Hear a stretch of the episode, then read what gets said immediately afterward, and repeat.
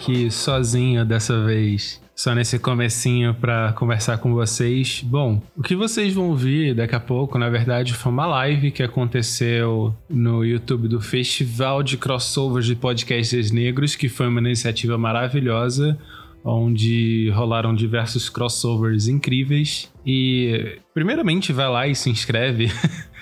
que futuramente devem rolar mais lives. É... E essa live de agora foi uma gravação com o pessoal do Highcast e também com o pessoal do Na Ponta da Língua, que na verdade é uma pessoa só. E o tema é influência da música nas nossas vidas. É... O episódio ficou maravilhoso, escutem lá. Mas antes, temos alguns recadinhos. Bom, primeiro eu já falei, se inscreve lá no YouTube, pelo amor de Deus. É só digitar Podcasts Negros ou Festival de Crossovers de Podcasts Negros e minha língua em bola para falar isso.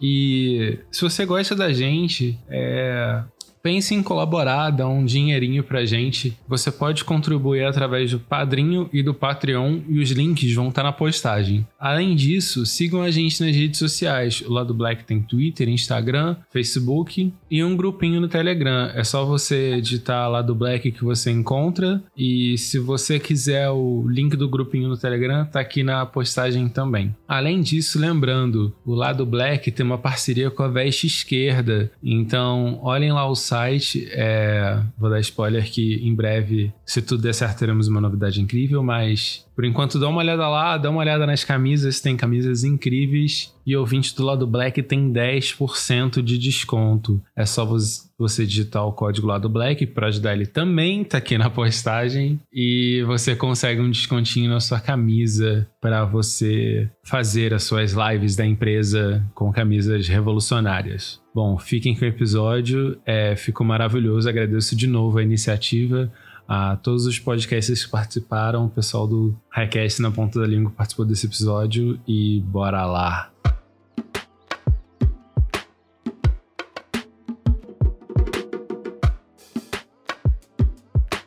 Lado, lado, lado black. Fala galera, chegamos mais uma live a última live do Festival de Crossovers de Podcasts Negros, pelo menos a última live dessa primeira edição, que venham mais edições. E nessa live a gente vai falar sobre música. É, vou já adicionar a galera aqui, para não enrolar muito. Gabriel, Luísa, Paula, todo mundo aqui. Eu vou participar dessa live também como podcaster do Highcast, vou até colocar aqui o meu nomezinho, o nomezinho do meu podcast e também apresentar essa galera que está aqui comigo. Aqui do meu lado, ele que é único exclusivo do seu podcast, Carreira Solo aí, Gabriel, no Na Ponta da Língua. Fala aí, Gabriel. e aí, pessoal, tudo bem? Tranquilo com vocês? E as meninas aqui, a Paula e a Luísa, do lado Black. Fala aí, meninas, tudo beleza? Oi, tudo bom, gente? Oi, gente. Então a gente vai falar um pouco sobre música, na né? influência da música nas nossas vidas. Acho que é, como todas as outras lives que rolaram aqui foram um pouco também pro viés racial, né? E não tem como fugir na música também. E acho massa a gente começar falando um pouco sobre as experiências que a gente tem com música, né? Eu, por exemplo, gosto muito de música, ouço muita música, é, falo muito sobre música no podcast, só que não trabalho com música. O Gabriel sumiu aqui e ele é o, o especialista em música, porque o podcast dele é sobre música. Voltou? Não, tô aqui ainda, só fechei ah. a câmera um pouco. É. Voltei. Pronto. Então, já puxam vocês aí. Quem quiser falar um pouco das suas experiências aí, da relação de vida que vocês têm com a música, que eu creio que pode ser um pouco mais do que eu, que eu tenho, né? Gabriel, quer começar? Tá, vou falar um pouco então, é, só para falar um pouco sobre o meu podcast. Ele é um podcast de análise de letras de música. Então, eu comecei em abril, é, tem pouco tempo podcast. É uma, uma ideia que eu já tinha há um certo tempo. Primeiro, eu pensei em fazer como um canal no YouTube, mas depois eu vi que tinha oportunidade de fazer como um podcast. E a ideia do podcast é pegar as letras de música e analisar elas do jeito que ao invés de falar o que cada coisa significa, que, que é meio você consegue achar na internet muitas vezes, é, pegar, pegar as músicas e usar como gancho para falar de outros temas mais outros temas interessantes. Então, é, tem um, um que eu falo muito sobre como, como a gente sente culpa por, por tudo por tudo que existe, né? Pela nossa situação, pela, pela situação que o mundo vive, é, toda aquela questão de meritocracia. Tem um que eu falo um pouco sobre o uso da inteligência artificial e como isso no futuro pode, pode ser usado para criação de música. Enfim, é, tento fazer um pouco disso. E falando sobre a minha relação com a música, é, eu hoje tenho 22 anos, desde os meus 12 eu comecei a eu comecei a ter um vínculo maior com a música escutando quando eu descobri rock, heavy metal e eu comecei a ter interesse por tocar violão, tocar guitarra, a cantar. Aí de início eu comecei estudando violão, num, fazendo curso de violão, fiz aulas de guitarra também por um tempo, dei aulas também de violão, guitarra, é, fazia teatro e sempre que tinha oportunidade eu gostava de enfiar música no meio. E hoje eu continuo também fazendo minhas coisas, é, eu cheguei em 2017 a lançar um rap também e estou fazendo aula de canto. Aí o podcast está sendo uma forma de voltar um pouco mais música, que eu não parado um pouco de ouvir com atenção e tal.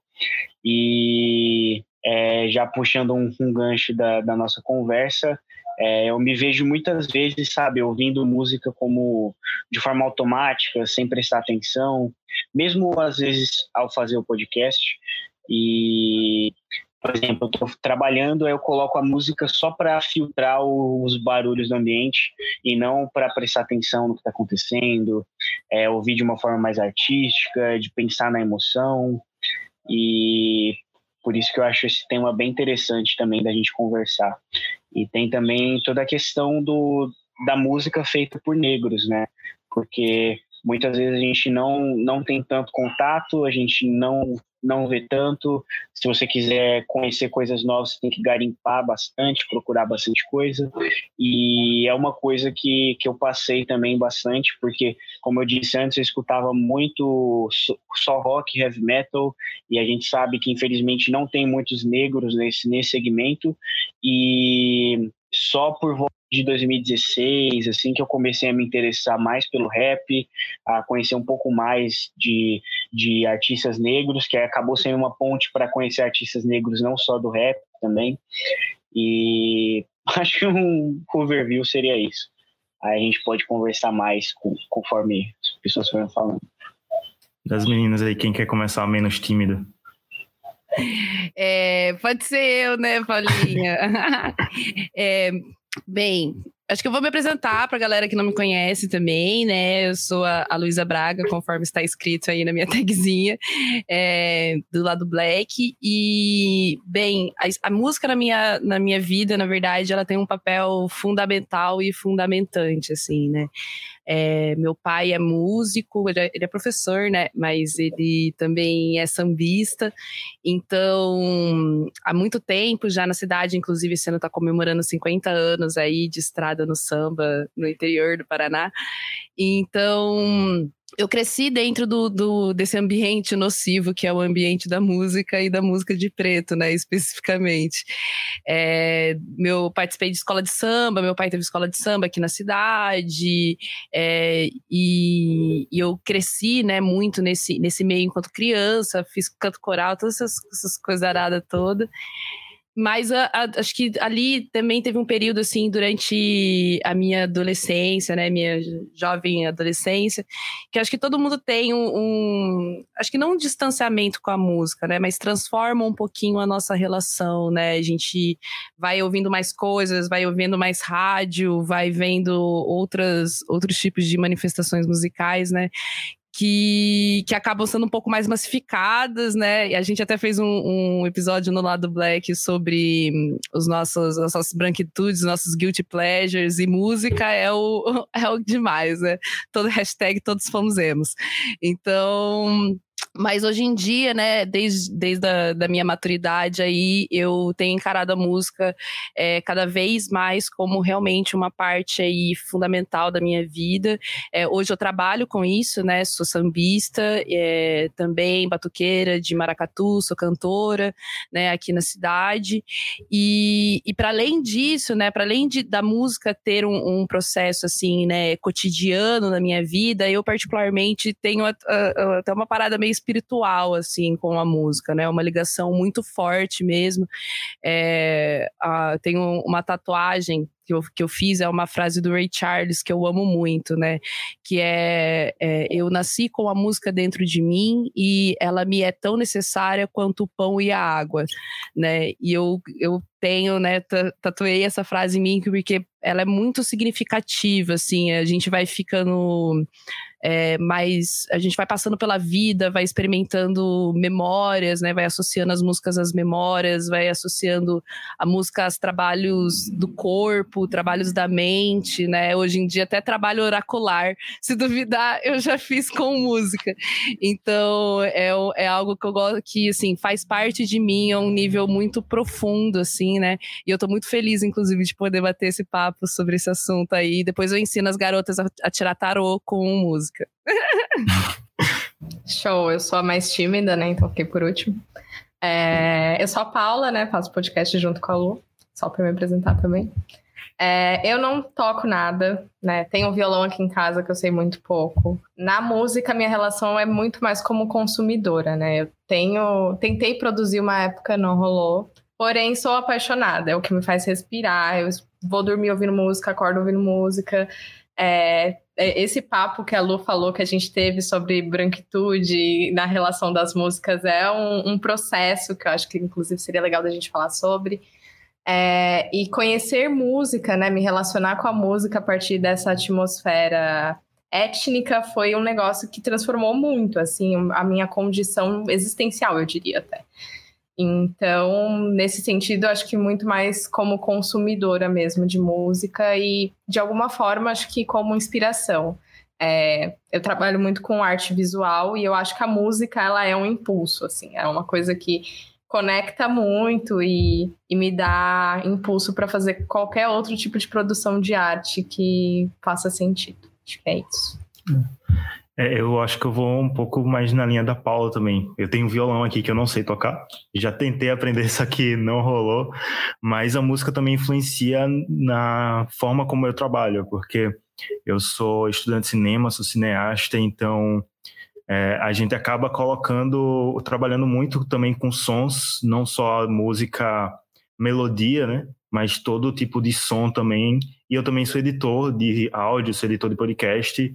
Então, é, por exemplo, editando algumas coisas, não é qualquer trilha sonora que encaixa, né? Tem, tem muito isso. Então, acho que de, dos quatro aqui, a gente acabou falando duas relações. Uma relação da vida pessoal, como a Paula falou, a gente vive ouvindo música, acorda e dorme ouvindo música.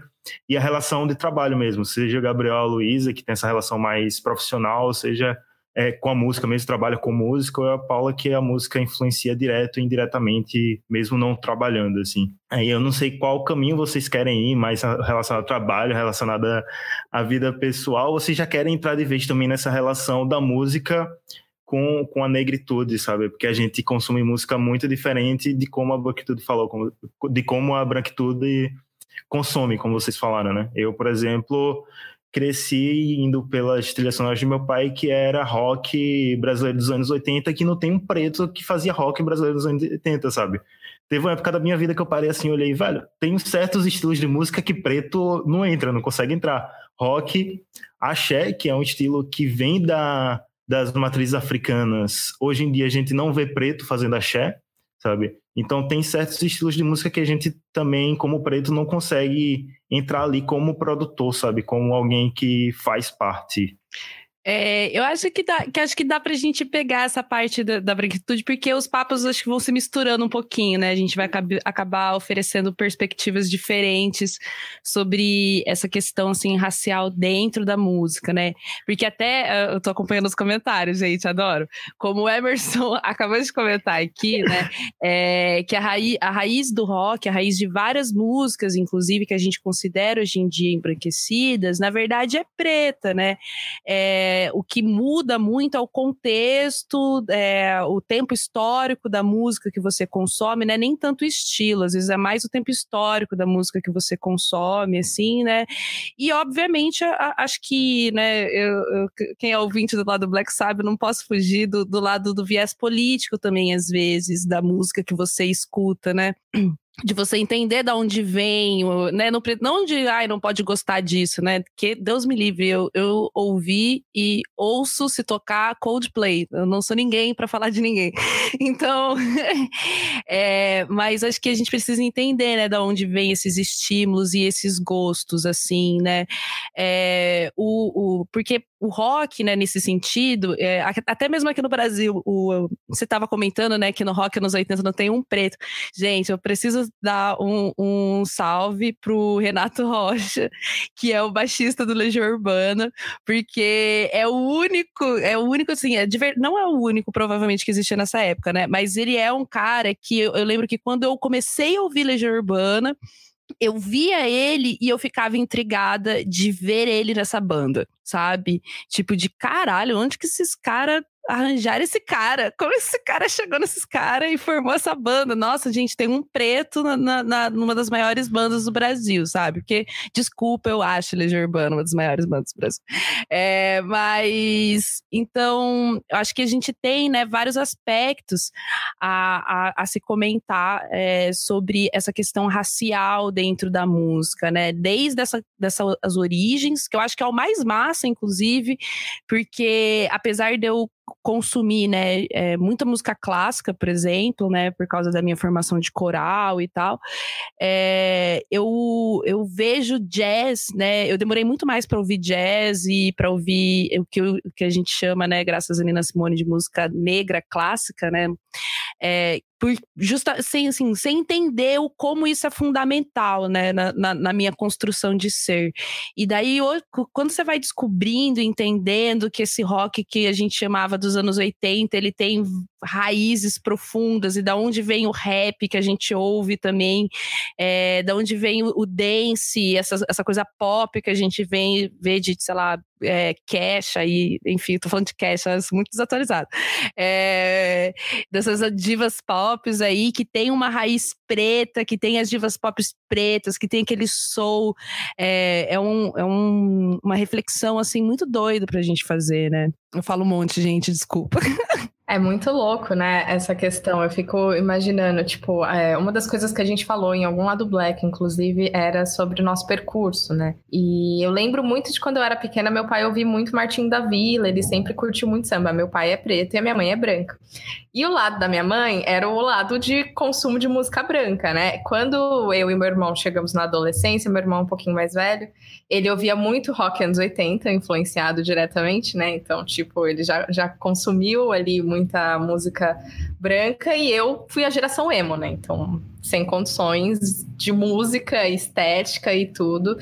E para mim é, foi uma, uma, um processo, né? E eu, eu sempre falo que foi um processo longo, eu acho que ele ainda está acontecendo, que é a ideia de afrocentralizar as músicas, né? Que você ouve, entender de onde vem, como a Lu falou, é, entender o que tem por trás, entender política, porque eu acho que não tem como falar de arte sem falar de política. Acho que são duas coisas que estão conectadas, e a partir do momento que a gente está trazendo é, toda a questão racial como algo político, a música vem junto, seja ela como uma forma de afirmar nossa posição enquanto existente, fazer a gente sonhar, como o Emicida está fazendo com, com os álbuns dele de maneira geral, não só o Amarelo, sendo é, reivindicando os nossos direitos, como o rap faz, e, e a partir disso se constituir como sujeito plural. Eu acho que de alguma forma a música ela possibilita isso a partir do momento que a gente tem toda essa pluralidade, né? De, de estilos e pluralidades de origens, né? E quando a gente fala de Brasil, a gente tem toda a questão de tipo músicas de diversos lugares que vão se manifestar de uma maneira completamente diferente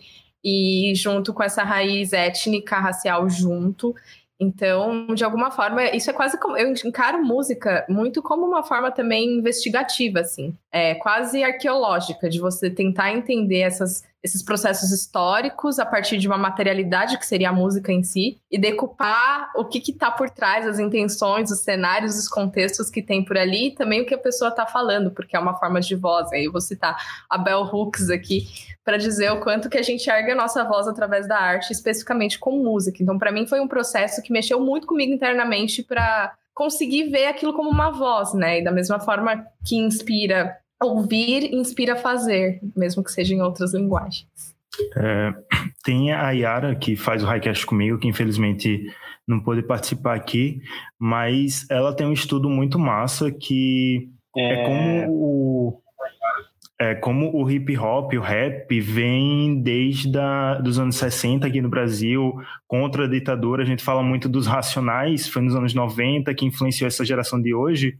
Só que às vezes a gente acaba esquecendo também de olhar quem foi que influenciou os racionais, sabe? É uma história. A música preta sempre é uma música de resistência e é uma resistência que vem de muito antes do que a gente imagina, sabe? A gente acaba olhando nossas referências maiores são anos 90 racionais, a gente vai para os anos 80 com a black music, só que quanto mais a gente tá, vai voltando nas décadas, eu acho que a gente vai conseguindo ver cada vez, é, cada vez movimentos que, traz so, que trazem sonoridades diferentes e atos políticos diferentes também, sabe?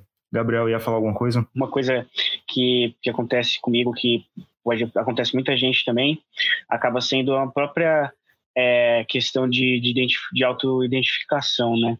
Porque é, a, a, família do meu pai, ela é majoritariamente preta, e a da minha mãe é majoritariamente branca. E eu convivi mais com a família da minha mãe do que com a família do meu pai. Por nenhum problema específico, mas é que a família do meu pai era um pouco mais afastada quando era pequeno. E nesse caso, minha, minha mãe sendo branca e meu pai sendo negro, eu, eu acabava. Eu, demorou para eu me reconhecer como negro, sabe? Então, é, sei lá, eu lembro que com sete anos eu, eu percebi que eu não era entendeu? E depois de muito tempo que eu fui que eu fui me reconhecer, pensar nessas questões, e aí isso acaba também influenciando na, na forma que a gente consome consome arte, todas as todas as coisas da nossa vida, né? E essa questão também do, dos estilos marginalizados, é, uma, eu estava até vendo esses dias uma notícia de, se não me engano, 1905, em um jornal do Rio de Janeiro, que era de pessoas reclamando do barulho que as rodas de samba faziam. Então tinha uma festa que ia é, até muito tarde da noite, que era meia-noite na época, e que lá tocava, tocava samba, que era a música nova da época, e tem uma influência muito grande dos, dos negros, né? E depois de muitas décadas é, que o samba foi se popularizando, sendo glorificado, e principalmente quando os brancos começaram a entrar. A mesma coisa que o rock, o rock lá nos Estados Unidos, né? Então é quase inadmissível que você chame o Elvis de rei do rock quando você tem o Chuck Berry, o Little Richard é, e tantos outros que estavam fazendo antes dele. Não que ele não seja bom, ele é incrível, mas chamar é, é reconhecer apenas ele como o criador de um estilo que não foi ele que criou e que tem muita gente boa ali por trás. E a mesma coisa a gente vê acontecendo até no, no rap, né, que é um estilo que a gente vê como majoritariamente negro, é, quando só quando foi foi entrar o, por exemplo, o Gabriel Pensador aqui no Brasil, começaram é, a começou a se popularizar mais entre, entre o público que não é da periferia, o público que não é negro, e nos Estados Unidos com Eminem e vários outros. Tem um comentário aqui no YouTube também, o pessoal falando da, da questão do trap também, que que também tem essa questão do, dos brancos quando chega no chegam nos artistas brancos, nos ouvintes brancos, aí que a coisa cresce e, e os pioneiros vão sendo esquecidos, né? E também da nossa música brasileira, que é o, o que de uns anos para cá principalmente esse ano eu comecei a ouvir muito, muito mesmo, a gente vê como temos muitos artistas negros incríveis, né? Como o Milton Nascimento, que eu tenho escutado bastante, o Gilberto Gil, e são incontáveis nomes, incontáveis pessoas que fazem um som simplesmente animal, que fala de tudo o que existe na, na vida, de questões da vida, provavelmente um desses, um desses já falou. Um desses dois, imagina os outros trocentos que existem.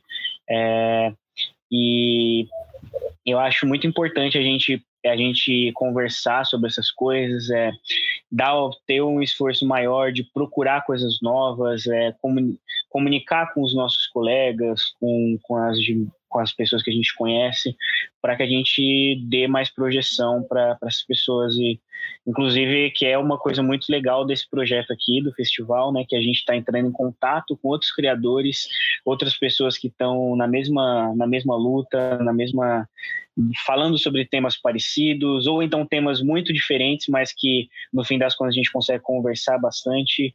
E esse tipo de iniciativa não, não pode parar, não pode ser uma coisa de, de época é, para mostrar para ocupar mesmo os espaços e mostrar que veio, né?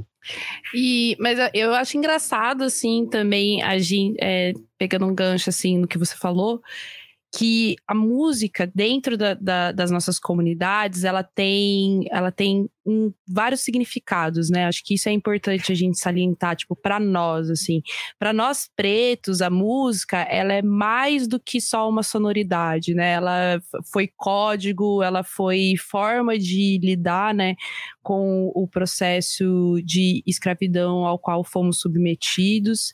É, ela fez parte do processo de resistência, né, cultural, étnica do nosso povo e ainda faz, sabe? Eu acho muito importante a gente gente salientar que ainda faz. Porque até pegar esse exemplo do samba, né? A gente fala muito como o samba é, foi aceito, é, supondo que ele hoje é aceito, né? Dentro, a partir do momento que ele foi embranquecido, né? É óbvio que quando a gente olha para artistas como Tereza Cristina, é, não vou nem pegar a galera velha guarda, vou pegar a galera de agora, né? Marilene de Castro, Martinalha, quando a gente vê, é, inclusive essas mulheres, né, é, de peso dentro do samba, a gente, a gente vê que realmente, né, é, avançamos bastante em termos de aceitação. Mas a verdade é que hoje em dia ainda se para muitas rodas de samba, né, por, por perturbação do sossego, né? Porque hoje em dia ainda se faz samba na rua, né? O samba ele não foi totalmente incorporado pelos, pelos espaços embranquecidos, ele continua sendo resistência, né? Então acho que e, e, isso influencia muito, né? E eu acho muito, eu sou muito grata aos artistas de hoje, pretos principalmente, né? É, que que se valem ainda dessa prerrogativa do, da, da resistência do samba e de outros ritmos, inclusive é, anteriores ao samba, né? É, vou dar uma pitada aí nos ritmos tradicionais brasileiros, coco, maracatu, é, né, é, congada, o jongo, né, que são ritmos quilombolas, né, são ritmos de ancestralidade é, que, que até hoje resistem a duras penas, né, a duras penas mesmo, ainda sendo criminalizados de diversas maneiras durante o ano, né, porque a gente vê a galera durante o carnaval, escola de samba, maracatu, jongo, todo mundo feliz, colorido, purpurinado, mas esquece também do trabalho e da resistência de um ano todo que é para essas comunidades continuarem existindo, né, e continuarem nos proporcionando, inclusive, né, essa, essa musicalidade tão cheia de espírito, tão cheia de alma, tão cheia de significados simbólicos e materiais importantes, né, para nossa vida. Então, eu acho isso muito importante da, da gente frisar, assim, principalmente para nós que estamos vivendo esse processo de nos redescobrirmos dentro da música, é, porque eu acho que, de, de certa maneira, todos nós aqui na mesa compartilhamos isso, né? De que a gente pode até cresci, ter crescido mais ou menos próximo, assim, da, da, da, música preta, mas que estamos todos aqui aprendendo, né? Sobre a profundidade de tudo isso que, que ela aborda, né?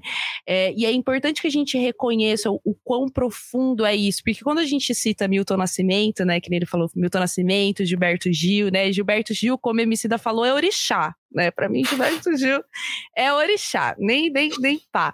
É, quando a gente fala o eu até brinquei, né, do, do processo de, de, de tirar carta, né, de fazer tarô. É, eu fiz isso de verdade uma vez para mim, experimental, com o Milton Nascimento, tipo, de verdade mesmo. O Milton Nascimento, para mim, é um processo, assim, ouvir Milton Nascimento é um processo espiritual, sabe? Você vai ouvir, sei lá, Clube da Esquina, né? Para quem não conhece, eu, eu já vou jogar a galera. Galera, vai ouvir o Clube da Esquina, começa ali, ouve, acende aquele, acende aquela verdinha um real e bota esse álbum para você ouvir e para e ouve, sabe? É, você vai entender, a gente falar na, na Vasconcelos, né? Pra gente sair até um pouco desse eixo, assim, mais Rio-São Paulo, né? Minas ali com, com, com, com o Miltinho. Mas na Vasconcelos, lá na Vasconcelos faz um berimbau psicodélico nos anos 70 sabe? É, faz o que a gente hum, que a gente tá começando a vislumbrar aqui com Curumim e é toda essa geração nova que vem surgindo da, da música preta, na Navasconcelos tá lá, ó, anos 60, fazendo África Deus, sabe? Então, existe muita divindade, existe muita beleza na nossa música, assim, muita história, muita força. E é por isso que é importante que a gente tenha é, essa disposição, inclusive afetiva e política, né, de abraçar esse lado, de entender e se entregar, assim, para essa coisa de fundamento, né? É, e, e conforme vai passando o tempo, você vai passando até valorizar mais, sabe? Hoje em dia eu ouço bem menos Coldplay porque não preciso, sabe? Quem precisa de cuplê quando você tem na Navas Concelas aí, ó, retribuindo a Beatriz, que falou beijo, Beatriz. Beijo, Matheus, inclusive, falar beijo para as pessoas, né? Beijinho, todo mundo. Inclusive, acho que complementando vocês dois e trazendo a questão do Chino, né, que ele trouxe sobre a marginalização da música, né? A gente acaba caindo nessa questão que a música é para além, né, de uma indústria musical. A gente está falando sobre uma manifestação potente pra caramba e muito forte de resistência, como todos vocês falaram.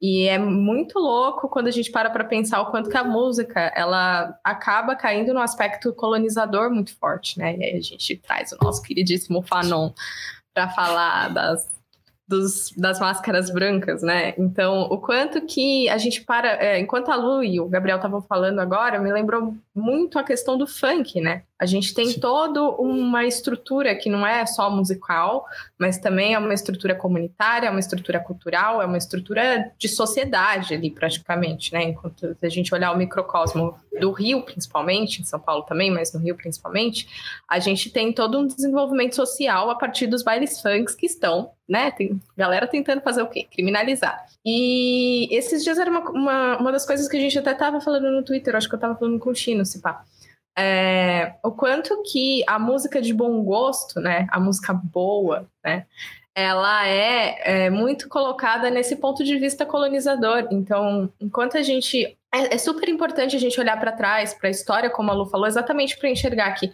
como Manina Simone sofreu na época que ela sofreu, o quanto que todos esses grandes nomes sofreram para que depois é, a cultura branca se apropriasse disso, a cultura colonizadora se apropriasse disso, é, visse algum valor, colocasse como valor, a partir do momento que está, entre aspas, no passado. Então não oferece mais perigo. Porque a música também ela pode ser usada como uma arma para reivindicar, né? Então, é, por que, que o, o, funk é criminalizado? Porque aquilo é visto, de certa forma, como um perigo, né? Então as pessoas vão consumir, começar a consumir essa música que não é uma música boa, não é uma música, é, sei lá, culta, né? As pessoas gostam de usar o termo culta. E enquanto isso, a gente está assassinando. A gente não, né?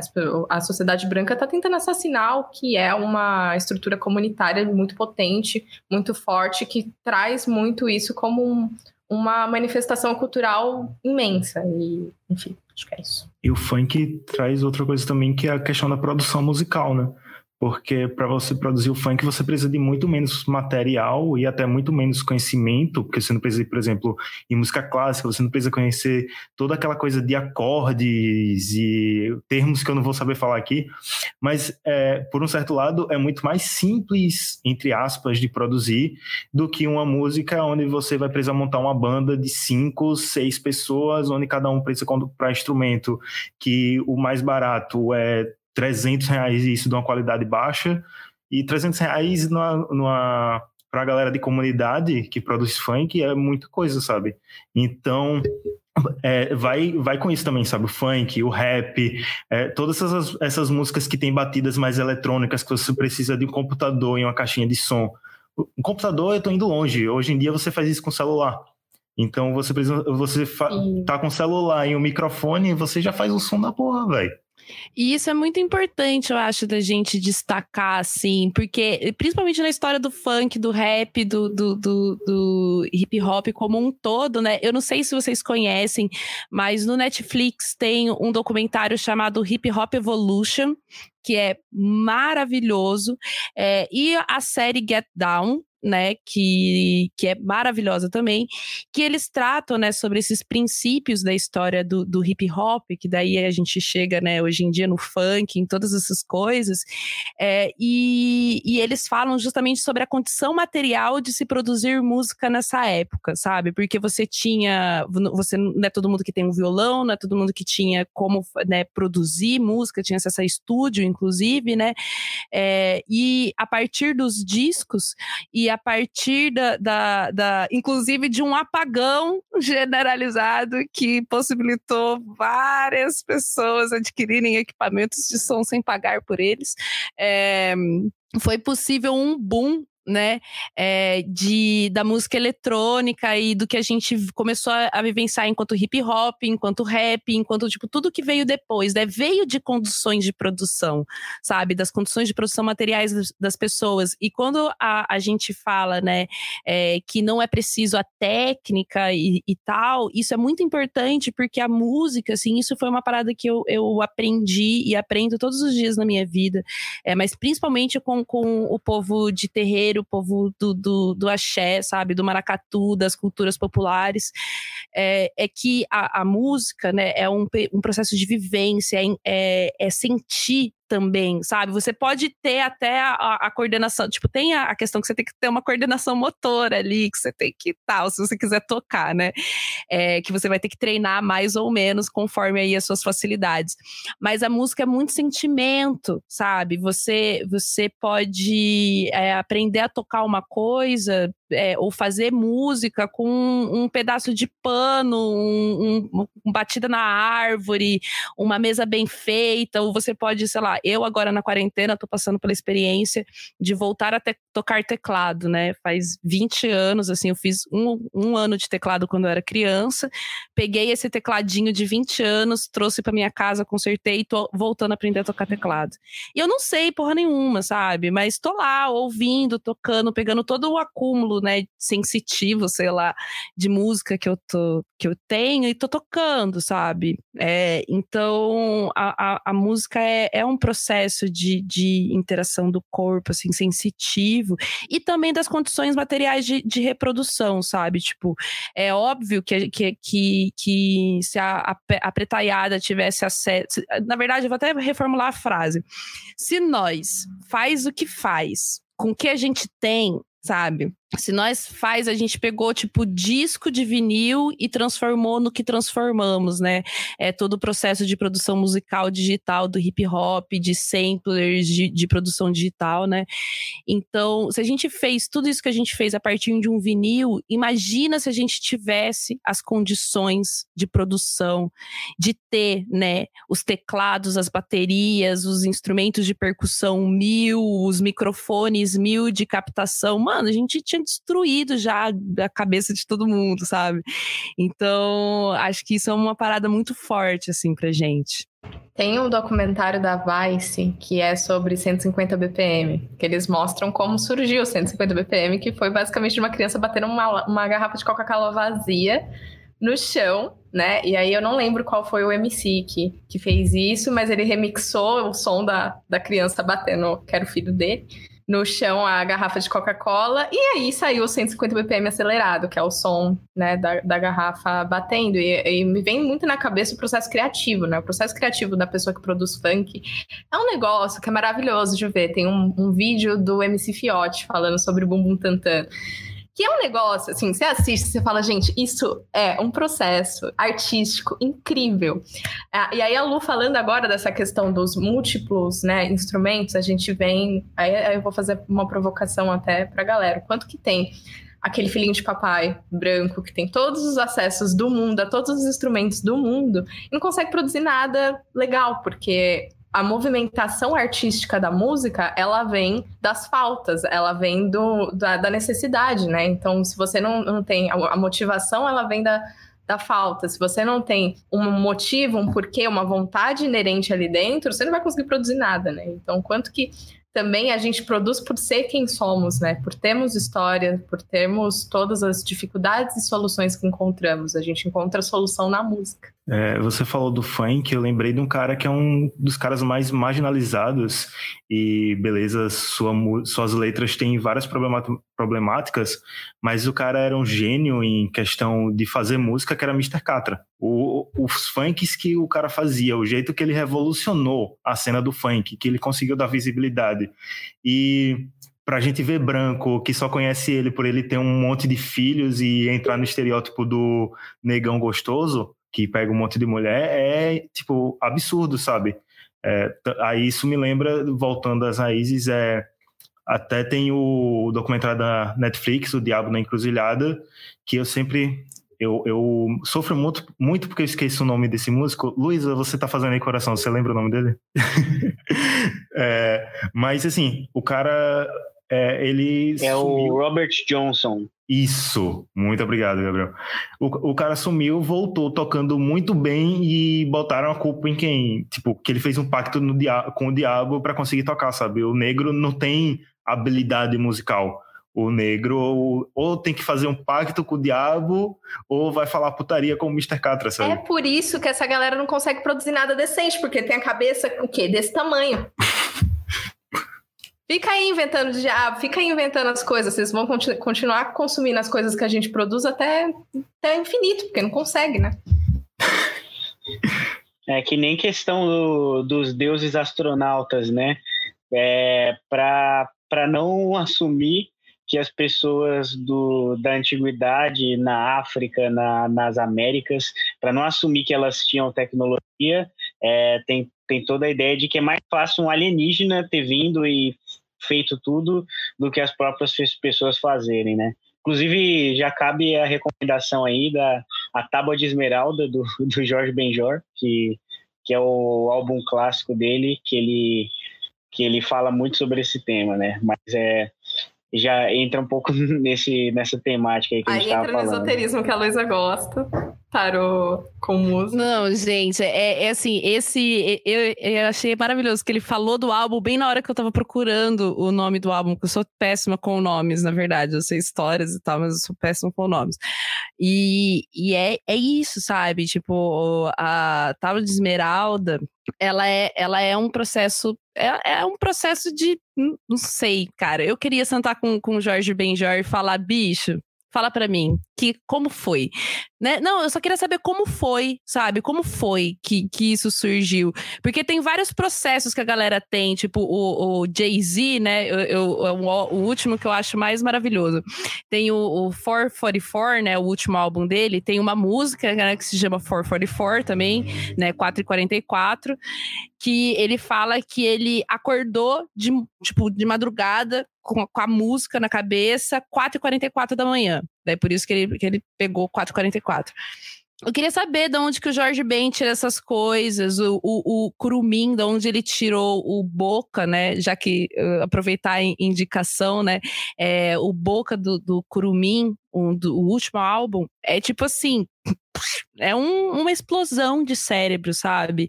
É, Taurina, da Nelis Assunção, são todos álbuns que, de novo, eu, para mim, considero é, quase um gospel. é quase um gospel dos pretos, macumbeiro, dos bruxos, é, de tão magnífico assim que é nesse sentido, sabe? E, e eu até falo, gente, queria eu que fosse que fosse graça dos orixá, tá ligado?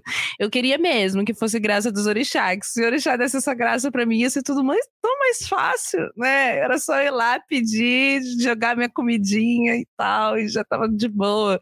Mas não, velho, é, é algo especial, assim, eu não vou mentir, não. Eu acho que existe algo especial em pessoas como Gilberto Gil, como Milton, como Jorge, como Nina Simone, como todos os grandes músicos que a gente reconhece como grandes músicos músicos. Eu acho que existe mesmo algo divino em Ray Charles e no Steve Wonder, sabe?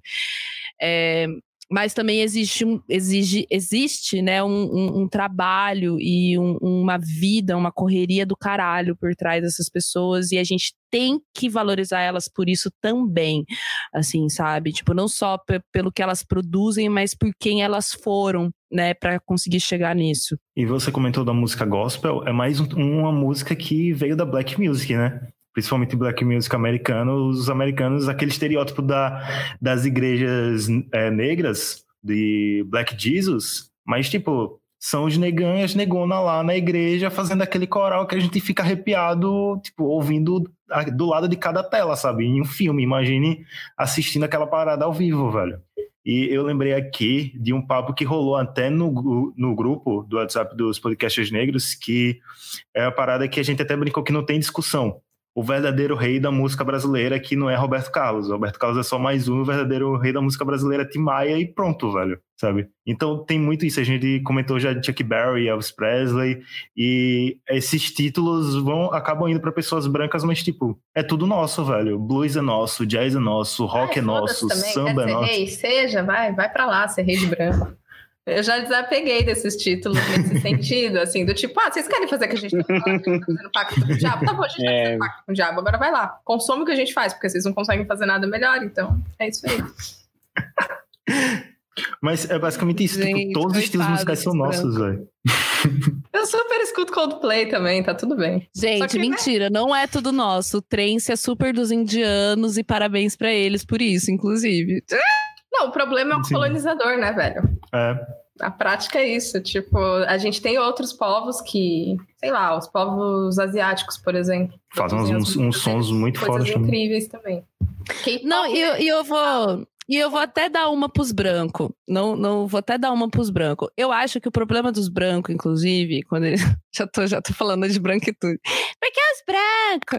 É, o problema dos brancos é que eles, inclusive, é, aniquilam a própria cultura tá ligado? Você vai ouvir é, música tradicional deles, lá, né, dos europeus, assim, os nárdicos, os druidas, os não sei o que lá, e pipipi, popopó. É nisso que eles nos pegam, inclusive, com a, com a mitologia deles. É maravilhoso, sabe? É maravilhoso, é língua, é pagão, sabe? Tipo, ai, meu Deus, The Doors. The Doors é um culto. né? Tipo, então, é, a gente, a gente é pego por essas referências, né, inclusive mitológicas que vêm da Europa também, mas eles mesmos aniquilam a própria cultura e pegam e querem aniquilar a nossa ainda de, de rabeira, sabe? Se eles valorizassem todas essas paradas que eles têm é, e as misturas, inclusive, que tem com os povos asiáticos, com os povos, os povos da, da, da Oceania, inclusive, né? Porque é, e, e, nós das Américas também.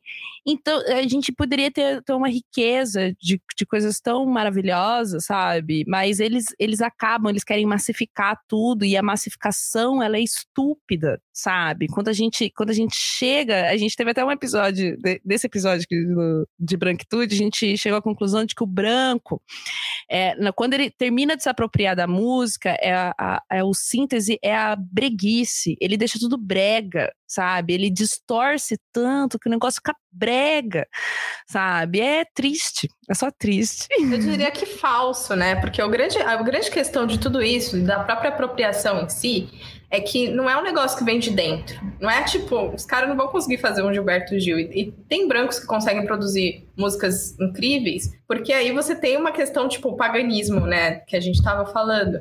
É, é aberto. Parece meio abstrato que eu vou falar aqui, mas é aberto. Você tem que estar com a cabeça aberta para fazer grandes coisas, grandes obras artísticas e grandes músicas. E o que acontece é que a gente tem uma doutrina, né, colonizadora, é, cristã de certa forma também, que fecha todas as possibilidades, porque é do capeta, porque é do demônio, porque não sei o quê. E aí, quando você vê, você tem aquela mesma estrutura repetitiva, massificada que não tem nenhum tipo de inovação, não tem nenhum tipo de criatividade, porque as pessoas têm medo, né? E aí o medo, ele é essa tentativa de controle que vai se, se manifestar por meio da, da violência, que é o que acabam fazendo com, com as músicas que a gente produz, com toda a história, né? E quando a gente fala de paganismo, por exemplo, músicas pagãs brancas, a gente não tá falando do branco branco, né? A gente tá falando do, do branco que também foi violentado e oprimido. Então, que de certa forma é excluída, quase como se a gente estivesse se conectando com, com uma outra vertente violentada, né? Enfim.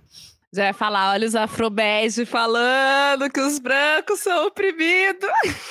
Os pagãos. Os pagãos. brancos oprimidos. É, acaba sendo o processo de pasteurização da música, né?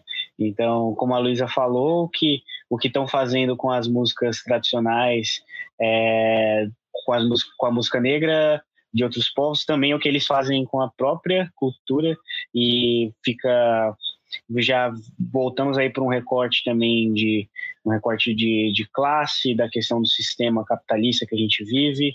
Então você começa a transformar a música como produto, em produto e os, os ouvintes como meros consumidores, né?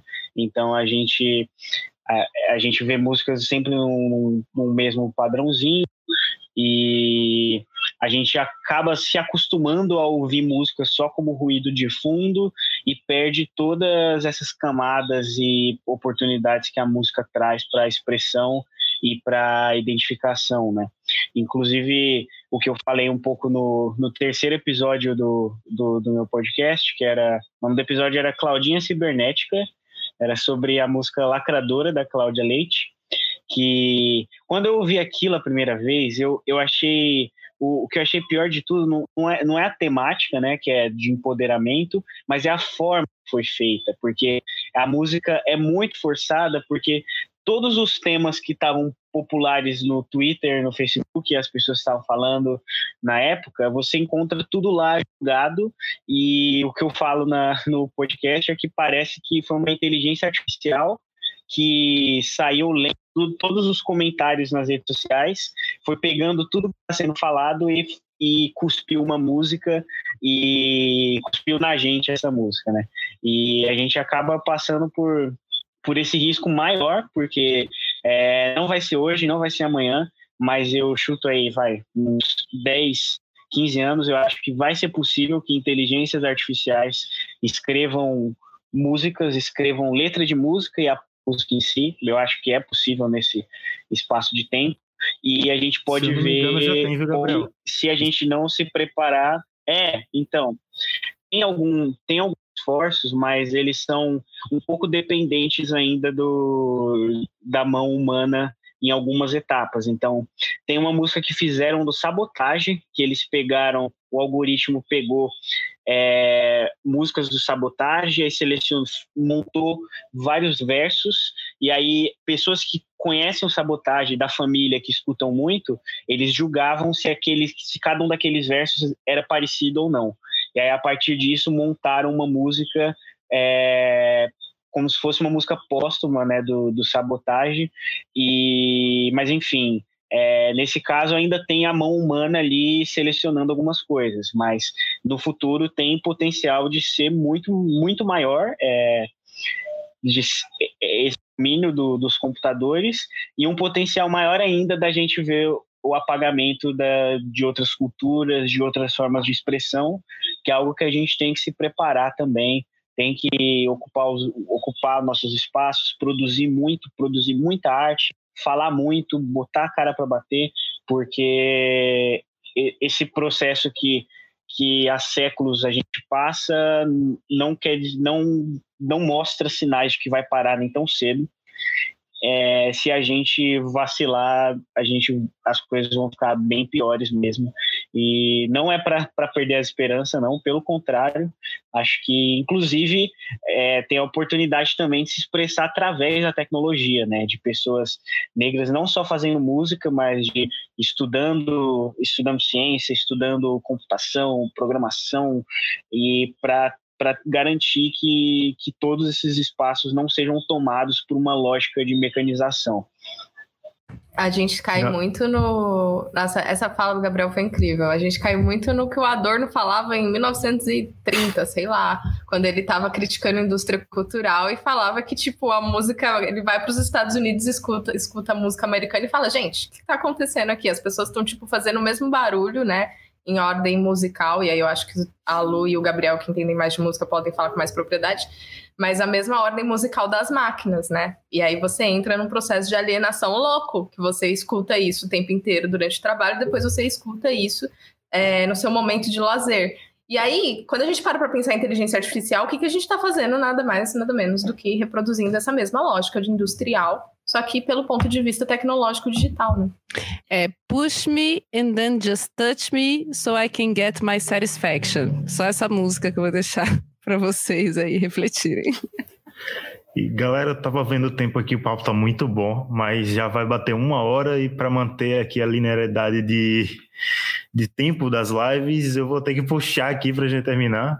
É, mas vou pedir aí para vocês se despedirem aí. Foi um papo muito bom. Quando, quando eu menos percebi, já estava aqui batendo uma hora. É, Gabriel, muito obrigado aqui por topar participar dessa empreitada. Luísa e Paula aí do lado Black. O Chino também, que está aqui comentando o tempo todo, fez comentários muito bons. E obrigado aí para vocês. Falem aí também para a galera seguir o podcast de vocês, podem se despedir. Ai, vou começar então. Calma aí. Ai, foi mal. Ai, Chino. A louca. É... Gente, obrigada. Foi mal obrigada não, Chino. Eu tô elogiando, pô. Né? Poxa. É, muito obrigada pelo convite para a gente estar tá aqui. É, e fico feliz de verdade que a gente possa ter feito esse espaço, esse festival como um todo. Assim, é, é uma pena que ele seja online pelos motivos que eles tem que ele teve que ser, né, obviamente, mas acho que fica uma ponte aí muito massa, muito importante pra gente se conhecer. Eu adoro conhecer as pessoas conversando. Então, fico muito feliz de ter dividido esse espaço com vocês hoje. Sigam a gente do lado Black, né? ladoblack.com.br, lado Black no Google, no Spotify, no Deezer, nas redes sociais todas. É, e, e, é isso aí, tipo, a gente tá. Ah, inclusive, deixa eu fazer esse, esse recado. O Lado Black tá quase fazendo 100 episódios. É, a gente tá. Falta 5 episódios pra gente fazer 100 episódios. Então, fazer esse chamado pra galera aí somar mesmo. Faz três anos que a gente tá. Tramp, três, quatro anos já que a gente trampa nesse podcast. E aí atingindo essa primeira marca aí. O Chino tava comentando essa semana sobre como era diferente o cenário da Podosfera Preta quando a gente começou a fazer o lado black, né? A gente foi procurar e a gente conhecia só o lado negro da força. E hoje em dia, né, citando, parafraseando o Chino, é muito bom que haja tantos podcasters pretos que eu nem sei quem, quem vocês são, sabe? É tanta gente fazendo, é tanta coisa maravilhosa acontecendo. Então, eu sou muito grata é, de, de chegar aí, é, sei lá, menos de cinco anos depois e a gente ter saído de, sei lá, dois, três podcasts pretos na Podosfera Brasileira para sei lá, né, vai dar bilhão. São centenas e milhares aí. Parabéns para nós. Seguimos na luta aí da comunicação. Valeu. Luísa, perfeito. Eu nem vou complementar muito aqui, que eu acho que ela já falou tudo maravilhosamente bem. É, é isso, obrigada pelo convite. Espero que tenham mais. Eu amei, acompanhei todas as lives, Hector. Iniciativa do caralho. Não sei se podia falar palavrão, mas iniciativa do caralho. É, muito massa, adorei participar também. Obrigada pelo convite. Tamo junto demais. É, Agradeço muito também por essa oportunidade aqui. É, parabenizo todo mundo aí pelo, pelos podcasts, pela organização desse festival, por esses papos muito bacanas que rolaram aqui. É, meu podcast ele tá, tá só começando, é um bebezinho ainda, vai para o décimo episódio, agora semana, essa próxima semana. E sigam lá, é o arroba na ponta da língua cast no Instagram, no Facebook. E no Twitter é o arroba na ponta cast. O Twitter não está muito movimentado ainda, mas ele existe. E, e, é isso. Foi muito, foi muito bom conhecer vocês, conversar com vocês. É, o pessoal aqui nos comentários também, foi muito legal acompanhar. Tô, tava de olho aqui. E é isso. É isso, valeu galera. Vou me despedir aqui primeiro como podcaster. É... Sigam o Highcast, arroba Highcast Oficial, tanto no Twitter como no Instagram. É, Yara tá trabalhando, mas ficou aqui de olho também, botou aqui nos comentários. É, a gente também, como eu falei ontem, depois da live do Lado Negro, eu vou falar a mesma coisa aqui pro pessoal do Lado Black. O Lado Black foi um dos primeiros podcasts pretos que eu ouvi. E assim, é, tanto pelo lado negro da força como pelo lado, pelo lado black. Se o Highcast existe hoje, é porque vocês existiram antes, porque, tipo, ver preto fazendo podcast é bem diferente do que ver branco fazendo podcast, e a gente mete as caras e é, esse festival é um exemplo disso.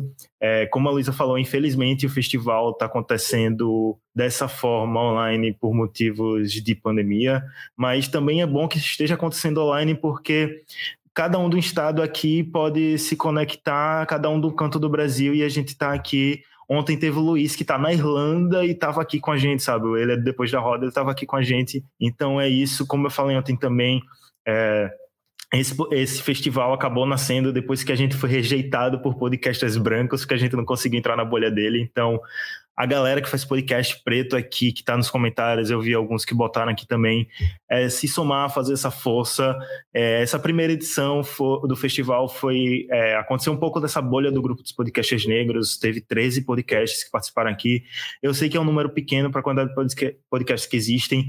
A intenção é fazer mais edições e abrir também, é, sair também dessa bolha, porque a gente sabe que a gente não consegue englobar todo mundo, é muita gente fazendo. É como o Chino colocou no Twitter, é muito bom que a gente não conheça todo mundo por ser muita gente fazendo, então é isso. Continue fazendo. É, é, eu gosto de dar o exemplo do Highcast, que eu e a era o primeiro episódio a gente gravou com o celular no meio da biblioteca do, lá da UFES. A gente estudando universitário e, tipo, era a galera passando nos corredores olhando pra gente estranho, mas, velho, a gente tinha que dar as caras, fazer de algum jeito, a gente fez. Então é isso, a gente está fazendo esse festival. É, essa é a última live dessa edição, mas foi muito bom.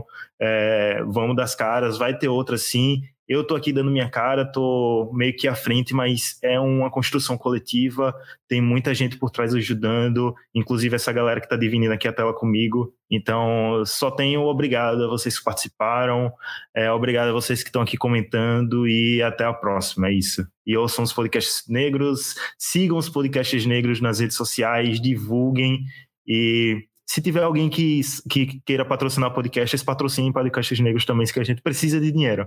É, nem tudo é nem tudo é voluntário. Precisamos de dinheiro para existir, para comprar comida e pagar boletos. E valeu, galera. Não, eu vou, já vou fazer. É, calma aí, já vou fazer até essa, gente. Pelo amor de Deus, ó, patrocinem de verdade. É, é acho que talvez a gente tem que chegar. É, Hector, parabéns, desculpa, vou falar parabéns para você, pela, pela, pela Yara também, é, pelo podcast de vocês, por, por, essa iniciativa. Eu sempre falo que eu sou a pessoa que meio que fica boiando, eu sou do interior do Paraná, eu não gosto de internet, sabe?